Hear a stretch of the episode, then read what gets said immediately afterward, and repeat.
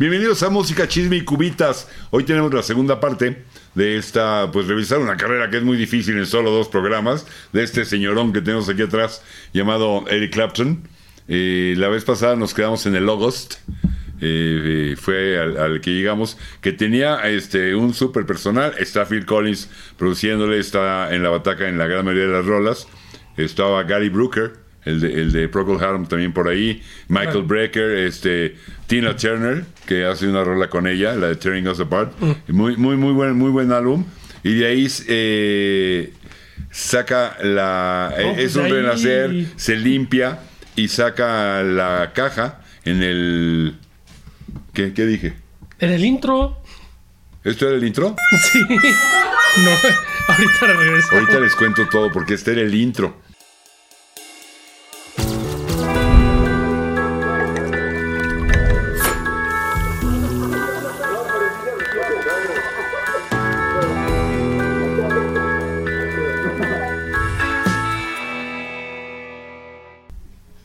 ¿Este ya no es el intro? Esto ya no es el intro. ¿Ya puedo decir lo que quiera? Correcto. ¿Puedo presentar a Fernando del Conte? Sí, así es, mucho gusto. ¿Puedo presentar a nuestra misteriosa señorita productora?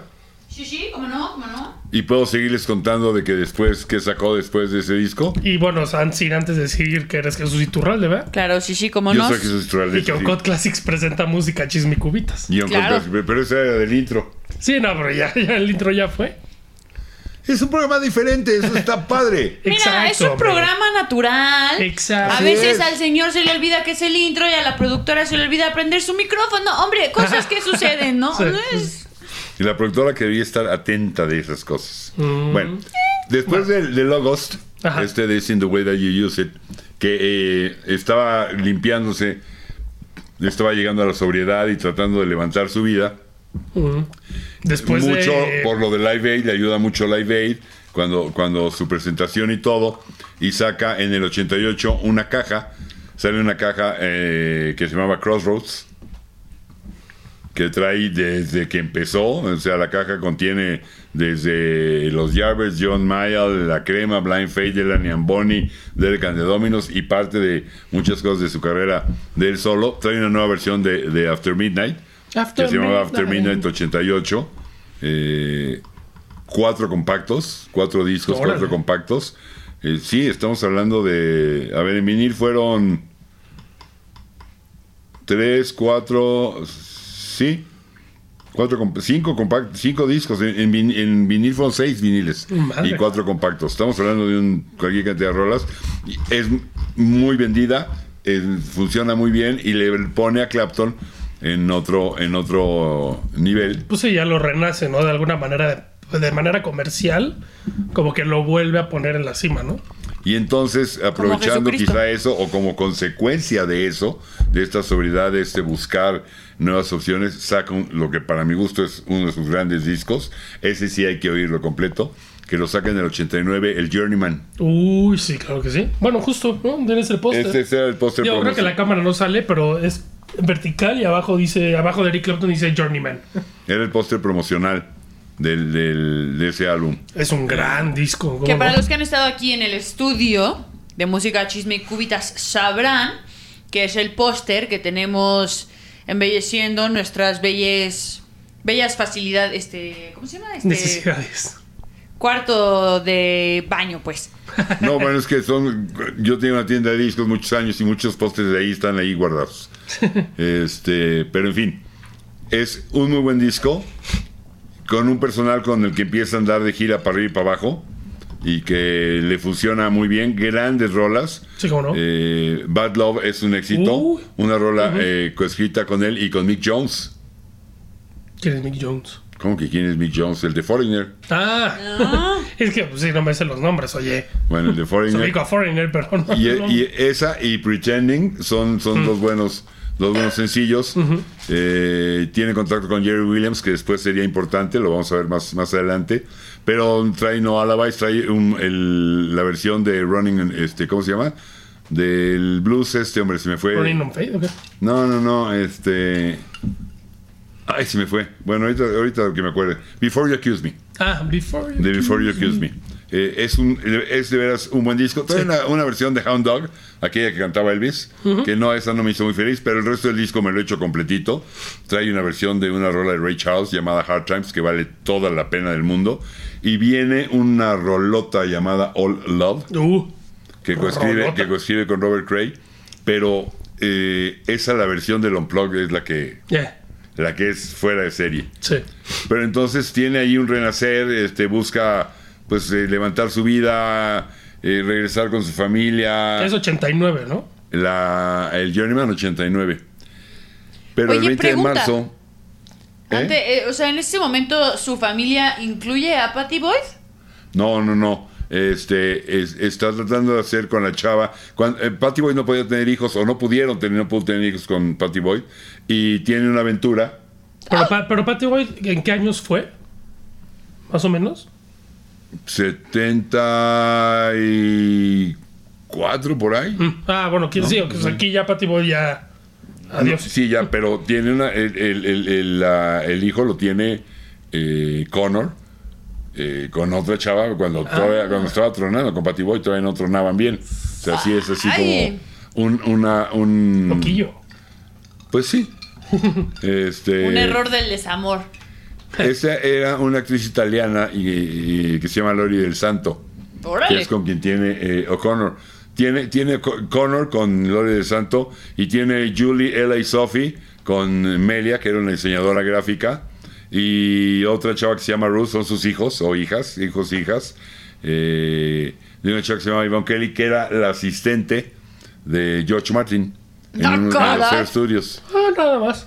Caracas, Venezuela. Nada más. O sea, tuvo cinco hijos.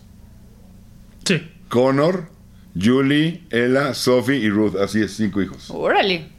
Y de tres madres, ¿no? Que, Pero que en bien el, patinaba el señor. el, el- el 20 de marzo, eh, buscando acercarse ya a, un, a otro plan, de hecho el 19 de marzo, eh, ¡Oh, no! lleva a su hijo al circo, Oh, no. a Connor, Mm. y queda de pasar por él al día siguiente porque lo iba a llevar al zoológico. Porque en el circo le llamaron mucha atención algunos animales, creo que los elefantes. Y le digo, te voy a llevar al zoológico para que los veas. Oh, no. Y es cuando recibe la llamada de Lori de Santo desesperada, como loca, diciéndole se murió, se murió, se murió. Y él decía, a ver, tranquila, ¿de qué me estás hablando? ¿Qué pasó?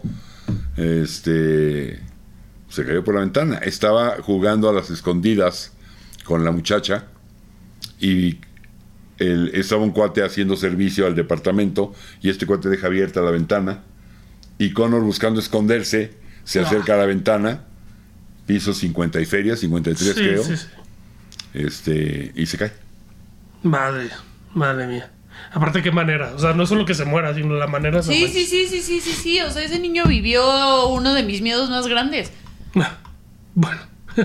O sea, Sí. el caer de cincuenta y tantos pisos. Sí, no manches, pobrecito. Sí, porque aparte justo venía de eso, ¿no? Venía de, de reformar su vida, de la sobriedad, de buscar otra vez como estar más atento de la familia, como que venía retomando como una sí buena Clapton, parte de la vida. y. Clapton le- eh, se veía un Clapton diferente Sí, Eh, eh, estoy hablando en un plan positivo sí, sí. y te digo lo había llevado al, al- al circo El circo. tenía cuatro años cinco cuatro años creo Connor Eh, y No. quedó de pasar por él al día siguiente para llevarlo al zoológico, Qué horror, güey. ¿no? A ver, elefante. Porque el, el Connor en los que estaba hermoso el Squinkle. Con, con los elefantes del circo le habían llamado mucho la atención y digo, te voy a llevar al zoológico. Ya.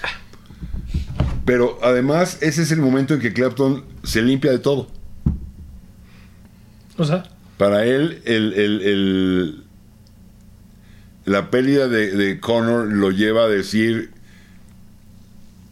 tengo que limpiar mi vida. Esto no puede ser. Y contrario a lo que todo el mundo pensaba, este Clapton que tan fácil cae en cualquier adicción, no, bueno, con esto se va a ir al fondo. Pues no, todo lo contrario. mira. Todo lo contrario. Este, Pues es que, de, o sea, de cierta forma creo que puedo entender que lo haya sacado, ¿no? O sea, porque eh, como en memoria, ¿sabes? O sea, si se me fue y no puedo yo seguir aquí y que mi vida se esté yendo al, o sea, al tizne, o Sí, sea. a regresar a lo que me llevó a que pasara esto de alguna manera, ¿no?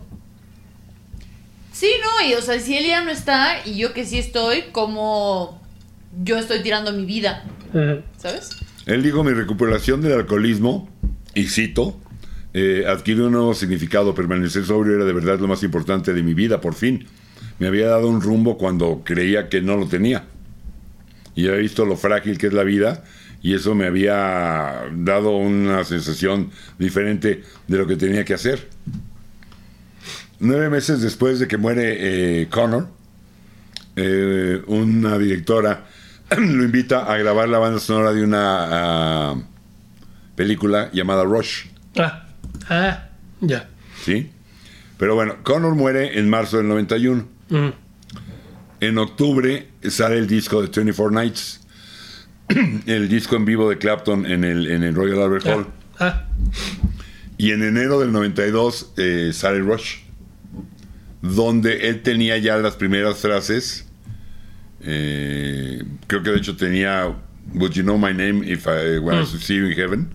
Y Jerry Williams le pidió que le ayudara. Él dijo: No, esto, esto es demasiado personal, yo no te puedo ayudar. O sea, esto es no lo que tienes que acabar tú. mm. Pero bueno, lo convenció y ya este puso otras partes él y quedó, quedó la rola que viene en el soundtrack de la película de Rush, pero no Sí. fue sencillo, no, no pasó mayor cosa. Sí, Ok. bueno. Sí. No sabía que había salido así. Ya recuperado, eh, se va a la gira, lo invita a Harrison a hacer una gira en Japón y se va con Harrison, Ah, órale. Que Harrison, el disco es, existe como George Harrison Live in Japan. Mm. pero está Clapton con él en, to- en toda, en Sí. toda la, la- la gira. Y, eh, y en enero del 92 sale la película de Rush, el soundtrack de la, de la película de la película de Rush. soundtrack, ¿eh? A mí me gusta, yo sí he escuchado ese disco y me parece que está chido. Después de la gira de Japón con Clapton, es cuando lo invitan a hacer el Unplugged. El Unplugged era como un concepto nuevo para, para Ah. MTV, no era todavía Sí, no era El Unplugged, lo que, lo que fue el Unplugged de MTV. De hecho, empieza con un, creo yo, tiene mucho que ver, un disco acústico que saca una banda llamada Tesla, Ah. que se llamaba Five Man Acoustical Jam, que era eso, un concierto Unplugged, acústico. aunque no era del Unplugged de MTV, pero eso da pie a que hagan uno y luego sale el de McCartney, Sí. que es como que el primero que funciona y tiene éxito. Y creo que hay uno de unos raperos en medio. Y luego sale el Unplugged de Clapton, que es el que ya lleva este concepto Icónico. Unplugged, ah, porque es un verdadero trancazo el disco. Es icónico, es buenísimo. eh, Es, es un exitazo. Es extraordinario, sí.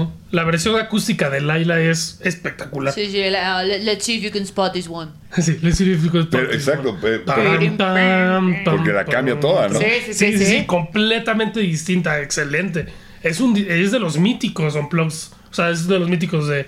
de ya, o sea, ya después de ahí ya vino el de The Cure, el de Nirvana, el de que Sí, todos. sí, sí, ¿no? sí, sí, sí. Pero eh, eh, nace con este. Este es el primer Unplugged que realmente Bueno. demuestra que eso, esa idea del Unplugged puede ser un verdadero fracaso. No, y la, la un vers- éxito. y la versión de Tears in Heaven también, del Unplugged. La versión de Tears in Heaven para muchos Bueno, es la que se escucha. es, es la versión Sí. porque es mucho más llegadora que la de estudio del soundtrack de aquella película de Rush. Eh, y de hecho aquí saca la rola de Circus, que no la había sacado, que la hace Mm, sí. sobre este concepto de haber llevado a su hijo al circo un día antes de que muriera. ¿No? Sí. Circus left, le- left Town. Creo que en el, en el compact no viene, creo que la más viene en el video. Eh, pero bueno, ahí, ahí lo, lo saca. Y le llamó mucho la atención a Clapton que un disco así en vivo, siéntate, ok, ya sí las ensayamos, pero va, las tocamos de primera sin mayor ni hacerle mezclas, ni Sí. el ingeniero vino a arreglar. Sí, así como- así como va, estuvo, va. Ya tocamos, tuviera el éxito que tuvo. Y entonces decide hacer de la misma manera, casi de una toma todas las rolas, con toda la popularidad que Unplugged sacó, donde todo el mundo hubiera esperado al que sigue de Clapton va a ser un disco con rolas pegajosas, acústicas para, Sí. eh, Sí, como que explotando la para fama. ¿no? explotar. el- no, saca un álbum llamado From the Cradle con puras rolas de blues. Sí, sí, sí, nada que ver. Saca el From the Cradle que es eh, solamente rolitas de blues, covers, Ah, pero, pero, pero no sabía que se lo había echado casi en una toma todo. pero con la idea de cómo va, órale, ¿no? Esa no me la sabía. Va- vamos a hacerlo este, sin darle sin darle mayor vuelta. La, el, el soundtrack de la película de Rush no vendió gran cosa. Como que la rola de, de Tears in Heaven sí jaló, pero creo que a- adquiere eh, otro nivel con el Unplugged. Sí, sí, sí, sí, no, totalmente. Totalmente, sí, es de los míticos. O sea, es de los más famosos de los Unplugged. Junto con Nirvana, obviamente, ¿no? Y es de los super No, no, y, vendió este lo que quiso. Es que es extraordinario. Bueno, a mí me gusta mucho. O sea, ese disco sí lo he escuchado muchas veces. Es muy bueno. Es muy, muy bueno. Después del From the Cradle, que no es el gran éxito, el sencillo creo que era I'm Jordan, si no me falla la memoria, que es buena versión. A mí en lo personal me gusta más eh, una de esa rola. Hay una versión de Jeff Healey, de la película del Duro, el Ro- eh, Roadhouse, Ah, con ah, Patrick Swayze creo que era. Este, que es un bar de mala muerte, Sí. donde, donde Jeff Healey es el que toca la lira. Él era ciego, ya saben que lo tocaba poniéndose en, la, en, en las piernas y, y con una malla, ¿no? Protectora, porque le aventaban las botellas de la cerveza, un bar de mala muerte. Este, bueno, en esa trae, en ese soundtrack viene una versión de Jordan extraordinaria con el, con el, con el Jeff Healey. Pero bueno, estamos en Clapton. Y entonces este, le va muy bien con ese y saca el, el, From the Cradle. Ah. Pero ahí ya empieza a hacer, saca una recopilación llamada de eh, Cream of Eric Clapton, que fue súper vendedora, que traía cosas desde la crema, traía cosas del solo, traía este la de Leila, del, Del Derek. del- con Derek and the Dominos, este, en fin, eh, un disco que en su momento yo tenía la tienda, se vendía Sí, como. Clapton se vuelve ya el, oye, ese cuate es grande, ¿quién es Clapton? A ver, y quiero tener algo de él, y sale Sí. el, y todo y, y arranca, arranca por ahí. Eh, y ya logra batir las, las eh, adicciones. Sí, qué ¿no? bueno, no manches. Sí, porque iban un camino de autodestrucción terrible. Sí, brutal. Terrible. Y bueno, ya de ahí hay varias cosas que no creo si nos va a dar. ¿Cuánto tiempo nos queda, cinta productora? Porque pues todavía faltan cualquier cantidad de discos. Este, Pues nos faltan como tres minutos, dos minutos para el corte. Para el primero. Bueno. Para el primer corte. saca Pilgrim, un álbum llamado Pilgrim, que eh, lo produce con Simon Climby. Este, Simon Climby había tenido un éxito que es con una rola que se llamaba, si no me falla la memoria, Love Changes Everything, con un grupo que se llama Climby Fisher. Eh, Simon Climby. Y, y se pega mucho con él. En, en esa época hacen varias cosas juntos con musicotes Joe Sample, por ejemplo, en algún par de rolas ahí, Chris Stanton, este, Paul Carrack, el, el que era de Ace y también fue de Mike and the Mechanics, eh, Pino Paladino, que lo agarró mu- muchísimo, Steve Gadd, La Órale. Bataca, o sea, nombresotes, Steve Gadd. nombresotes este, picudos, y donde viene eh, una rola que no estaba muy seguro el de sacar, porque tiene que ver con la del dolor de Connor y donde decía que él eh, uno se ve en los ojos del padre Ah, y que Connor lo veía y lo recuerda y él recordaba pues lo- My como father's eyes, ¿no? ver, verse en los ojos de un padre que con el que no, no conoció y la ahorita se llama así My Father's Eyes que es una gran rola es una Sí, gran es rola. buenísima. una gran rola. Sí, y es una y gran bueno, rola. trae una muy sentida rolota que se llama River of Tears. Sí, Que sí, sí, este, sí, sí, sí, sí. En, la, en la versión del doble en vivo, ahorita vamos a llegar a ese, de la gira que vino aquí, que tocó aquí en el, Ah. en el, am, en el Foro Sol. Es, esa versión es eh, extraordinaria. Y bueno, pues saca este, este álbum llamado Pilgrim, que creo que es de los que vale la pena echarle Sí. una, una Así como que de la época tardía de, de Clapton.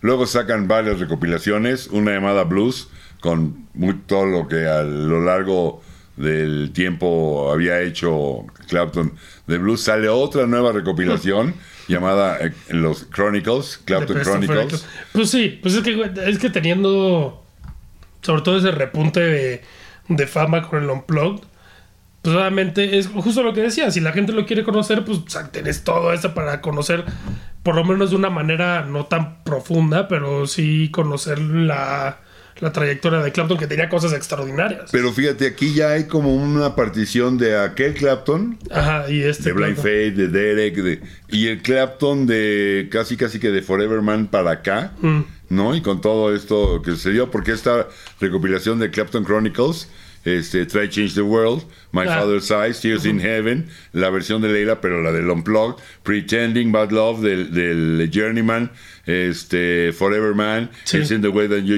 Use It, o sea, todo lo que del 84, 86 para acá, este, le, le funcionó. Y después de ahí saca el 2000. Lo tuve que apuntar porque está Después cañón. de ahí, vamos a un corte. Vamos a un Perdón, corte. es que justo me agarraron en el bostezo. Yo no, ¿Qué? ¿cómo ¿Qué lo dijo? saqué? Es que le hizo. Está bien. Todos no sacó nada, pero después del corte va a sacar. Exacto. Ok, continuamos. Después del Pilgrim, en el eh, 2000, saca eh, Riding with the King Con BB King. con B.B. King. Sí, que en la portada sale Clapton manejando y está B.B. King en el Sí. asiento de atrás, ¿no? Que tampoco es tan extraordinario como suena, ¿eh? Exacto. O sea, es muy buen disco, Sí, sí, sí. sí. pero no tan bueno como en papel sonaba. Ajá, BB King, o sea. Clapton y B.B. King sonaba como ¿qué? Sí, sí, o sea, el No, no mejor está. crossover de blues de todo. Y Es no buen está disco. Sí, es muy buen disco. Trae muy buenas rolas. Este. Pero no es así King. extraordinario, eh, trae una muy buena versión de Come, eh, Come Rain or Come Shine, que a mí Sí. me gusta mucho. Eh, algunas rolas de Soul, como Hold On Man Coming. Mm. Este. Rolas sesenteras de Soul, cosas de blues, Key to the Highway. Sí, es buen disco. Y bueno, Riding with the King, eh, que fue el sencillo. Una rola escrita por John Hyatt, un escritor muy renombrado y muy aplaudido en los Estados Unidos. Aquí en México no, ha pasado de noche, pero que hay muchas rolas importantes. El famoso regreso de Bonnie de, de Bonnie Raitt, cuando ganó los Grammys y todo, era con una rola de John Hyatt, por ejemplo, Ah. ¿no? Este, y sacan en el 2001 lo que a mi gusto, alguien, ahí están los comentarios, está bien más que válido no estar de acuerdo, pero lo que para mi gusto es el, el último gran disco de Clapton, ¿Qué es? ¿El repte? el Reptile. Sí, sí, sí, sí. No, yo sí estoy de acuerdo. Sí, sí, es el último gran disco al día de hoy que de, de Clapton. 2001, que trae una rola eh, acústica instrumental, un poquito como empezaba el Unplugged, ¿no? Que es la de Reptile. Sí, como rolón. Sí, me pero Rolón. Traveling Light, que es una vez Traveling más Light. J.J. Cale. Sí, muy buena rola. Believe in Life, que a mí me encanta. Ah, es me Believe parece in buenísima una Life es de mis canciones favoritas. de- believe Eso me parece una love. rolota. Me. Una buena versión de Don't Let Me Be Lonely Tonight. Esta rola calmada que es altamente popular con James Taylor, con la versión de James Taylor. Aquí la hace Clapton y creo que la hace muy bien. Sí. Eh, no sé, Comeback Baby. Es, es, a mí me parece que es el último disco de Clapton que dices, órale, qué discote, ¿no? Sí, sí. Los que siguieron sí tienen lo suyo, no voy a decir que no, pero este me parece a mí que es el último, el último gran disco. 2001, en el ¿no? 2002 eh, saca este doble en vivo, que es la gira que eh, vino aquí al Foro Sol. ¿Cómo ¿Lo viste? One More Car, One, More Car, Rider. One More Rider. ¿Lo viste? De- ¿Lo viste? ¿Eh? Sí, claro. ¿Y qué tal? Oh. Es, es este concierto donde ya para el final avienta toda la carne al asador y te toca White Room, ya no me acuerdo bien. Sunshine of No, Se ma- sale, regresa al encore, después de todo eso y dices, va, ¿con qué va a explotar? Se sienta, saca una acústica, tranquilito y cachondo el, el angelito, y se revienta una versión de Over the Rainbow. Manches. Somewhere Órale. over the rainbow. Que dices, ¿qué qué? Y es, ¿no la han oído? No. La tienen que oír, es extraordinaria esa versión.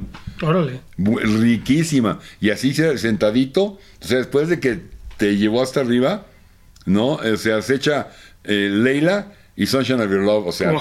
¡pum! Sí, sí, sí, sí. Regresa sentadito, en plan acústico, y se suena Over the Rainbow. Órale. Y todo eso está en este álbum, un muy buen álbum doble en vivo, Wow. ¿no? Órale. Yo sé que acabo de decir que el último era Reptile, pero estaba hablando de los de estudio. De los estudios. Sí, claro, claro. Clapton en vivo es otra cosa. Es otra Clapton en cosa, vivo- sí, no. A, a mí, es- o sea, es, o sea, el Clapton en vivo sí vale la pena escuchar los discos porque, pues, no sé, es, es excelente.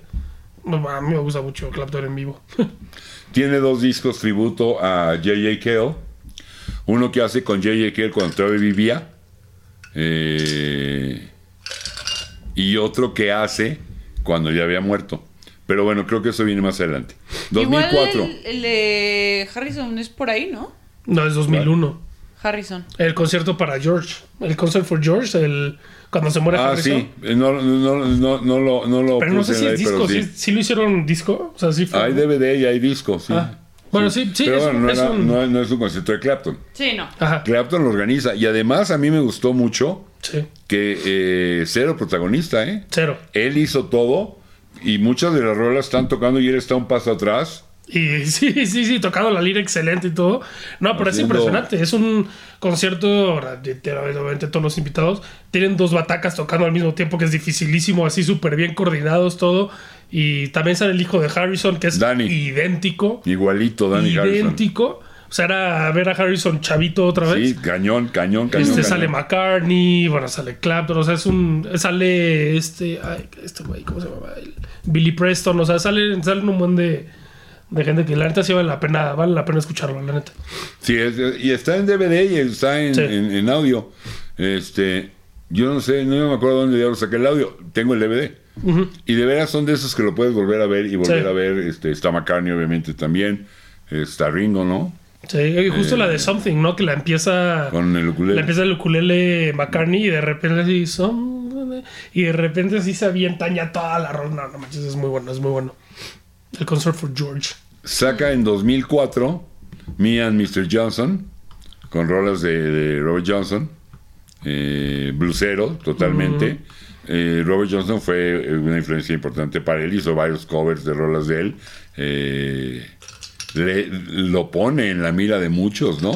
Por eh, un- un- unos pocos años antes, me acuerdo, incluso hasta una caja salió. Hubo dos discos de Robert Johnson, hubo más. Y hasta una caja sacaron en compacto con cuatro compacts y versiones de no sé qué. y de no- o sea, es, es- Demos y así supongo, ¿no? y la gente que gusta el blues, por supuesto, lo disfruta. Este, Qué bueno es el blues. puras rolas de Robert Johnson, Mm. ¿no? Con la banda que ya traía y que no soltaba. Todavía anda por ahí Billy Preston, ¿Ah? Eh, Steve Gadd, este, Andy Fairweather Lowe, Nathan East, Pino Paladino. O sea, la banda con la que hace rato platicamos que ya agarró de ahí y la, la traía para arriba y para abajo. Saca en el 2005 un disco que a mí en lo personal no me gustó, que se llama Back Home. Eh, eh, ¿No? eh. Y, y trae, trae un cover de, de Love Comes to Everyone, que es una rolota de fines de los 70 de Harrison, Ah. pero me quedo con la versión de Harrison. Pues sí. No, no me hizo, no me hizo muy, muy feliz. Eh, pues digo que para mí el último es Reptile, ¿eh? Sí. Porque después que viene, viene. ¿Qué? Que O sea, después de este, ¿cuál, ¿cuáles vienen? después de este saca el que te digo, todavía viviendo, todavía en vida, J.J. Cale, Mm. que también me decepcionó, fue un poco lo mismo Que que, con B.B. King. O sea, J.J. Cale es un cuate que a mí lo personal siempre me ha gustado. Eh, tengo varios discos de él. Eh, acuérdame al final de ponerte la versión de After Midnight de él. Mm. Antes que, antes ya cuando hayamos terminado te la pongo. Eh, y es un disco colabor- de colaboración en el estudio de J.J. Cale y Clapton. Eh, Clapton, la, la mejor influencia de lo que le gustaba a J.J. La puedes ver en Lay Down Sally, ¿no? Es esta rolita relajadita, suave. O sea, es el estilo de J.J. Cale, muy cachondón, Sí. muy rico. Pero el disco, otra vez en papel, Sonaba, sonaba, como n- no te lo vayas a perder. Y no, algo pasó que con muchas rolas de J.J. Cale que yo, yo ya había escuchado con él, como Don't Cry Sister, que me quedo con la versión de. Cale solo, no me voy a esta. Pero es cuestión de gusto. Si alguien ahí están los, para eso están los comentarios. Si alguien dice, ¿sabes qué? Que a mí me late, ese disco me gustó muchísimo, pues este, pues como vas, ¿no? Sigue ¿Cómo vas, sacando recopilaciones Pues sí. saca este discote maravilloso llamado En Vivo del Madison Square Garden. Eric Clapton y Steve Winwood en Sí. concierto. Un álbum doble buenísimo. Te digo, vale, vale mucho la pena escuchar a Clapton en vivo. O sea, cualquier disco. Y bueno, aquí trae obviamente las cosas de Blind Fate, porque Blind Fate lo hizo con Winwood. Este, trae cosas de él solo, está After Midnight. Trae una muy buena versión de este éxito de Body Miles del 70-71, una rola que se llamaba Them Changes. Se le echan bastantes. eh, que- Y bueno, Double Trouble, este. eh, muy bueno ese concierto, la verdad. El, el Live from the Madison Square Garden con Wimbledon. Luego saca un álbum llamado Clapton en el 2010, Ah, ya. Que tampoco Ah, me sí, hizo muy a feliz. mí tampoco, sí, rolas muy, muy tranquilas. O sea, ya se pasó de tranquilo, ¿no? O sea, yo Sí. me acuerdo. Bueno, hay Ya una, se pasó. hay una que me gusta que sí, creo que es de este álbum, ¿no? La de Autumn Leaves. Sí, bueno, eso es, lo que los gringos llaman una- un estándar, ¿no? Son esas rolas clásicas del catálogo gringo de toda la vida. Pero no, no me hizo muy Sí, no, es, ya, es que sí se pasa de tranquilo. O sea, es una cosa completamente distinta. Eh, ahí Ahora, canta como. hay que ver que estábamos en el 2010. Sí, bueno. Clapton dijimos que nació en el 60 qué? 40. 45. 45. Sí, O no, sea- bueno, a ver, o sea, ya tenía como ¿No? 75 años. Como 70 años. ¿no? 65 años. 65 O sea, ya era, años, ya era un pasa. Clapton más, más madurito, ¿no? 65 años, sí. Saca uno Yacerón con Winton Marsalis, Mm. Eh, que se llama Play the Blues Live from Jazz at no Center. Ese sí es sabroso, Ese no. Pero es uno de estos discos que no le- quizás no le sacas rolas para decir me voy a quedar con este, sino son para sacar un whisky, un tequilita, ponerlo y echártelo completito un dominguito, ¿no? Es muy rico. Mañana Sí. lo escuchamos, señorita productora, porque yo no lo he escuchado. Saca en el 2013 uno que tampoco me gustó nada, el, la- la- el Old Sock. el calcetín viejo. Sí, que eh, me llamó la atención la versión de, de Still Got the Blues, la de Gary Moore, Ah, no me que, donde viene Wimbledon. Es buena, pero no sé, algo, algo le faltó. O, Bueno, será, es que que la yo, versión de- o será que yo ya estaba así como. Ya decepcionado, ¿no? Sí, ya como Como de. decepcionado, ¿no? Sí, pues sí. En el 2014 saca otro con J.J. Kill, pero ya más bien como homenaje, Mm. porque eh. Kill murió. Sí. Y entonces él que lo admiraba saca este disco donde invita a Tom Petty, a Willie Nelson, a John Mayer, a Mark Knopfler. eh, Mm. He de confesar que del, del último de Reptile en adelante no he escuchado ningún disco, excepto el de en vivo con Steve Winwood. Pero de ahí la verdad es que no he escuchado los discos de Clapton. es bueno, Mm. ¿no? No, no, no, no es malo, pero no es tampoco. Estamos hablando del 2014. Eh, J.J. Murió a mediados del 2013. Mm. Entonces lo hace un poco como. Sí, como homenaje. sí exacto. Está John Mayer, decías, entonces. Ajá, ajá. Sí, que John Mayer igual el, el que, o sea, desde que salió, con- fue conocido este Mayer, lo, lo invita a todos lados, Clapton, ¿eh? Sí, A todos los crossroads y todo eso siempre está ahí Siempre el está. John Mayer. Saca es- un disco en vivo en el Royal Albert Hall. Mm. eh, saca otra recopilación por ahí que no me acuerdo cuál Slow era. Hand at 70. Y saca otro en el 2016 que se llama I Still Do, Mm. que tampoco me hizo muy feliz. Por eso fíjate ya en qué año vamos. Y yo sigo regresándome al Reptile. Para mí ese fue el último que me, sí, 2001. que, que me gustó. Clapton lo, lo admiro y lo adoro, ¿eh? no me vayan Sí, a malentender, sí, no, pero por supuesto. este Pues es que ya son. algo ya le demasiado. faltó, no, no, o sea, los puedo oír y digo, está bueno, no es malo, no me atrevo a decir que sea Pero malo. no es el Clapton del que te pero, enamoraste. pero sí, algo, algo, algo o sea, ahí. sí, sí, no, no es el Clapton del que te enamoraste o que te enamoras con. Ya sea eh, como con sus grupos o como solista, pero en su etapa más. O sea, sí, sí, no, no lo es. No es que sea malo, pero porque es Clapton. Pero sí, Sí, no algo, es- algo, algo, algo acaba como que no no, es lo mismo, como que sí, no, sí, no no- es lo no le falta. En el 2018 saca uno navideño, que no, nunca que pensé Clapton para que cantara este I'm dreaming of a white Christmas. Sí, lo hace a su estilo y eh, hay un hay una que hace Lucerona, ya no me acuerdo cuál, que dije, ah, mira, esta no está mal, pero, pero no, no, no, no. Como que no me esperaba, o sea, me espero que saque un navideño Whitney Houston, pero no Clapton. ¿no? sí, sí, Sí, O sí. sea, Sí, sí, sí, sí. pero bueno, Sí, este ni lo he escuchado, la verdad, tampoco. sigue sacando, hizo muchas cosas de sus Crossroads, ¿no? Que valen la pena. Sí. Hay, hay buenas versiones, hay buenos músicos. Te digo, Clapton en vivo uh, is God. Y luego, en el 2019, lo perdí. Bueno, para mi gusto lo perdemos. A Clapton. Aparece la pandemia. Ok. no, 2020. No, el del 19 y arranca en el 20. Bueno, sí. Por eso se llamaba COVID-19. Bueno, sí, pero. O sea, Porque sí, empezó pero- en el 2019. Ok, está bien. O sea, cuando los chinos comían murciélagos. sí, sí, sí. Bueno, dicen que fue.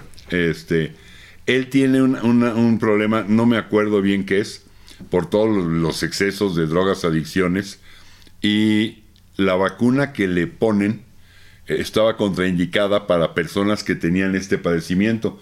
Ah, Sí, no sé cómo estuvo, no estaba yo ahí, pero yo supongo que supongo que él no aclaró. Oye, yo tengo, Fraser la puso. Ay, bueno, Le- ¿cómo- No, cómo sí, igual y, y puede ser que, o sea, como la sacaron muy rápido las vacunas y todo eso, o sea, muchos de... y era como- parte de la población de riesgo, además, porque ya tenía muchos, como 75. Sí, claro, pero 75, una cosa así. muchos... Ay, ¿cómo se llama estas cosas que te pueden dar si te tomas la medicina? Este, efectos secundarios o Efectos secundarios, ajá, sí. muchos efectos secundarios no estaban como 100% identificados o probados o analizados. O sea, igual y fue algo que se dieron cuenta en retrospectiva que esa vacuna le podía afectar a esa población, pero en el momento en el que estaban repartiendo vacunas era dénsela a los viejitos y se acabó. Pues sí, porque ya era parte de la, de la población de riesgo. Tenía Sí, como claro. 75, 76 años. Sí, claro. Eh, A él le ponen la de AstraZeneca. Sí. Mm. Y esa es la que, la que tenía esta bronca. La cosa es que empieza a quedarse, que no puede mover las, no puede mover las manos, se le empieza a entumir y entonces se empieza a, se, se monta en ya sabes esto que nos están engañando, esto es colectivo, No. ¿no? y se mete en todo ese rollo, eh, le tira mala onda al, al, al- al COVID. Este, estoy buscando a ver si encuentro, pues no me acuerdo qué es, cómo se llama lo que, lo que, lo que él tenía, pero le sucede precisamente porque es una contraindicación. Sí, claro. Sí, con efectos secundarios, como bien tú De dices. personas con adicciones fuertes. O sea, que Por- tuvieron. no, con, con esta Condición situación médica, ¿no? Que tiene que ver con, con su sistema nervioso. Ah, de- ya, ya, ya, ya. ¿no? Y entonces este, se pone muy mal. casi, muy mal. Casi muere, ¿no? No, pero no se podía mover, no podía mover las Vamos. manos y empieza a sacar Imagínate. artículos y tirar mala onda por todos lados. Este, gacho lo perdimos. Y saca en el 2021 eh, un álbum eh, llamado The Lockdown Sessions. The Lady in the Balcony. Las sesiones del encerrón, ¿no? Por el COVID. No es malo, eso todavía se salva. Le saqué como dos, tres rolitas pero creo que es lo más no ha hecho otra cosa después de ese del 2021 Eh, pero sí tuvo tuvo muchas broncas el- por, por el asunto del, del, del Sí, no, chale, pobrecito. ¿sí? Eh, el, el- el de los stage el lockdown sessions son versiones como acústicas todas no muy muy no me atrevería a decir casera, ¿no? pero O sea, como muy caseras sí. y se echa Bottom Blues, se echa After Midnight, se echa Believe in Life, Leila. Mm, ¿no? Blues, qué rolota. No está mal, es bueno. No me, eh, pero no es nada excepcional. Pues no. No es nada para decir, oye, ya viste lo que sacó, no manches, no. Entonces, sigue siendo alguien que admiro mucho. Sí, por supuesto. Me han preguntado más de una vez eh, quién es mi guitarrista favorito y debe estar entre él y Terry Cat, mi guitarrista favorito. Mm. Y, mucho, y muchos me dicen en ese momento, ¿Y Hendrix? es que, no, es que fulano, mengano, sutano tienen mucho más técnica que Clapton. Pero lo de Clapton Sí. no es Es que técnica. tocan mucho más cañón que Clapton. Sí. Pero Clapton le da tres notas y se me hacen los pelitos así. Exacto, me sí. pongo chinito y vibro. Y eso no me pasa con todos aquellos que tienen esta gran técnica. Por eso, mi guitarrista favorito es Clapton. Sí, no, Cuando el cuate empieza a tocar, yo me pongo así como agárrenme, agárrenme, agárrenme. Sí, transmite muchísimo el eh, sentimiento en la guitarra. A ver, de los Aquí se los están erizando los perros también. ¿Eh? Se los están erizando los perros. ¿Se nos están qué? Se nos están erizando los perros. Yo creo que están- estaban escuchando Clapton. Entonces. No, pero la verdad es que un guitarrista espectacular. Y a ver, y tampoco es que puedas. O sea, porque también ganarle en técnica a Clapton no es nada fácil, ¿eh? No, no, le pega muy bien. O sea, a ver, Aquí está, ya, ya, al fin, al fin lo encontré. neuropatia periférica. Lo que Clapton tiene es neuropatía periférica. Ah, O sea, son daños de los nervios fuera del cerebro y de la médula este, intestinal, de los nervios periféricos. ya. que te causa debilidad, entu- eh, se te entumen las manos, dolor generalmente en las manos y en los pies, y eso lo ha tenido como consecuencia de todo lo que vivió. Eso tenía cuando llega a que le pongan la primera vacuna de AstraZeneca. Y lo puso pésimo. ¿Por Sí. qué AstraZeneca, esa vacuna, se, co- era eh, contraindicada para personas que tuvieran neuropatía periférica y. Clapton la tiene. y estaba diagnosticada. Sí, yo Entonces, creo que él ¿por qué no se ha visto. No, no, No, sé. te digo, o sea, no la ahí. sacaron muy rápido. O sea, Sí, no dio tiempo a que hicieran los trials necesarios para realmente conocer los efectos secundarios y las contraindicaciones. O sea, yo sí. creo que en el momento que se la pusieron no sabían que iba a ser una contraindicación. Puede ser. Puede y ser, que pues, fue que, como en puta, retrospectiva, porque sí. así fue la vacuna. Si no, no hubiera salido en la, la velocidad que la que salió. Pues sí, si no, si no seguiríamos en pandemia. Pero AstraZeneca no fue, no fue de las primeras. AstraZeneca fue de las segundas, terceras, ¿no? Pero un mes, dos meses. Sí, sí, sí, o sea, sí fue, sí fue, pero bueno, igual. Fíjate cómo me encanta que la cinta productora contesta un mes, dos meses, pero ya no tiene el micrófono. Entonces, y ella, No, pero es porque ella está platica aquí con los perros, con nosotros. Ya sin el micrófono total, si no la oyen, pues Es que está controlando a los perritos, a las perritas que, si no lo han visto, en el capítulo pasado de Clapton. las presentamos ya. Ya, presentamos. salieron las perritas. Si quieren, les ponemos el mismo clip, por si no lo vieron. Pero bueno, Pero ya bueno, la verdad es que yo también justo lo ya logré para- ya cuando no me acordaba qué era lo que tenía. Para- cerrar- eh, periférica. Para cerrar, igual, sí es un, un músico, o sea, más que guitarrista, a mí es un músico que admiro mucho también, que respeto muchísimo, que se me hace talentosísimo, también, como dices, me pone los pelos de, de punta, y no solo con... Eso es lo que tiene y- Clapton. Y, y no solo, y no, no es porque toque súper veloz y tal, no, sino porque el sentimiento que le imprime a la lira es algo increíble y me gusta desde su parte mucho más rockerona, psicodélica como Cream o su parte mucho más blusera después. O sea, la verdad es que es un, un artista que sí están dentro de mis favoritos de, de la vida. No, y bueno, tiene una carrera de Sí, no, manches. 38 álbumes o algo así. Sí, o sea, que tiene una carrera igual como de 60 años, o sea, Sí, sí, sí. sí es, a la McCartney, a la tal, o sea, tiene una carrera longeva y es cabrón. toda una institución. Sí, sí, sí, sí. Y, y estoy viendo que salió en el eh, a principios del 2023. Lo estoy viendo ahorita aquí, no lo sabía. Una recopilación. Rarezas Rarities. del 83 al 98. ¿Y qué trae o qué? Pues rarezas. Cronos en vivo en Talado, White Room en vivo en el 86. Este, el, el remix del Pilgrim. Este, Una foto el- tuya. Escúchenlo y si ya lo escucharon o no lo han escuchado, no- escúchenlo y pongan los comentarios aquí, nosotros lo, lo iremos después. Y bueno, mm, con eso, una carrera muy larga, imposible hacerla más a detalle con solo dos capítulos. No, Para saldrían hacerla a detalle seis. estamos hablando de 10, no, yo creo que de 10 capítulos. Sí, sí, parándonos así rola por rola de cada disco, nos, no, nos aventamos como 10 capítulos. O sea, nada más, nada más pararte en el Leila Another Assorted Love Songs, el Derek and the Dominos, ese es un capítulo. Ese disco es, que más es doble. Sí, o un capítulo de Cream y un capítulo de Blind Sí, sí, un- o no, sea, no, era imposible. Pero bueno, más o menos así. Que bueno, no estaría mal, ¿eh? Si quieren que hagamos un capítulo de, de alguno de sus discos favoritos nuestros, por lo menos, pues, lo hacemos. ¿Cuál sería para ustedes su disco favorito de Clapton? ¿Cuál sería para ti? Debería estar en uno de Cream. Puede ser el segundo o tercero de Cream. O es que el de Leila and Other Assorted Love Songs también me, me encanta. El de Blind Faith también. Eh, el Slowhand también me parece fabuloso. No sé, no, no te podría decir uno, uno específico. La verdad es que no, pero, no. pero sí, pero sí su, su parte.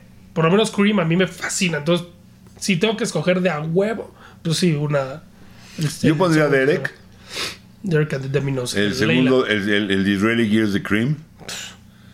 Um, el Ocean Boulevard, el Dash of the Sheriff. ¿Mm? El Slowhand.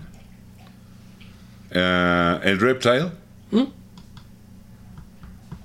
Oh, híjole, no, está cañón. Está cañón, ¿no? O sea, escoger solo uno. El Just One Night, el de en vivo Just One Night es un discote. Sí, también. Y O el sea, 24 Nights, que también es doble en vivo, es un discote también. también. Es que- Olvídenlo, no hay favorito, ya nos vamos. El de Derek and Dominos es muy bueno. Pero bueno, gracias por vernos, compartir. Eh, sigan compartiendo, así nos vamos apoyando todos. Bueno, eh, una disculpa porque no hubo imagen no sé cuánto tiempo. Pero bueno. Pero bueno, ahí Este, estuvo. Estamos hablando de los favoritos. ¿Cuál es el disco favorito? No hay manera de hacer un favorito. Pero sí hay manera de darles las gracias por acompañarnos en este capítulo. Ahí están los comentarios, sugerencias. Si quieren que hagamos uno de qué o cómo está la cosa, ya saben que lo pueden poner. Si no vieron a los perritos, en el capítulo anterior de Clapton, en el primero lo aparecieron.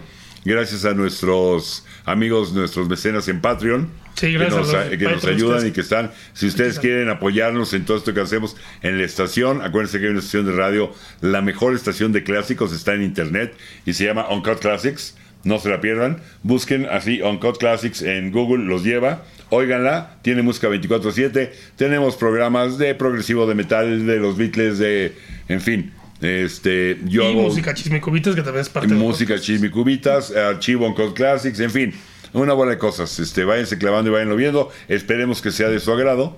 Y les agradezco mucho. Agradezco al señor Fernando. Gracias, Jesús. Un placer. Un placer. Agradezco a la señorita misteriosa, señorita productora. Hola, de nada, adiós. Ya tiene usted el micrófono abierto, ahora sí. Sí. Es muy difícil ser productora y niñera de dos bestias. Sí, eso, eso sí, en eso tiene Oye, no nos digas así, nos portamos bien. No, hablaba de los perros. ah, ok, ok. Sí. O bueno, espero. Espero, ¿no? Dos bestias negras. Ya nos vamos. Gracias. Bye.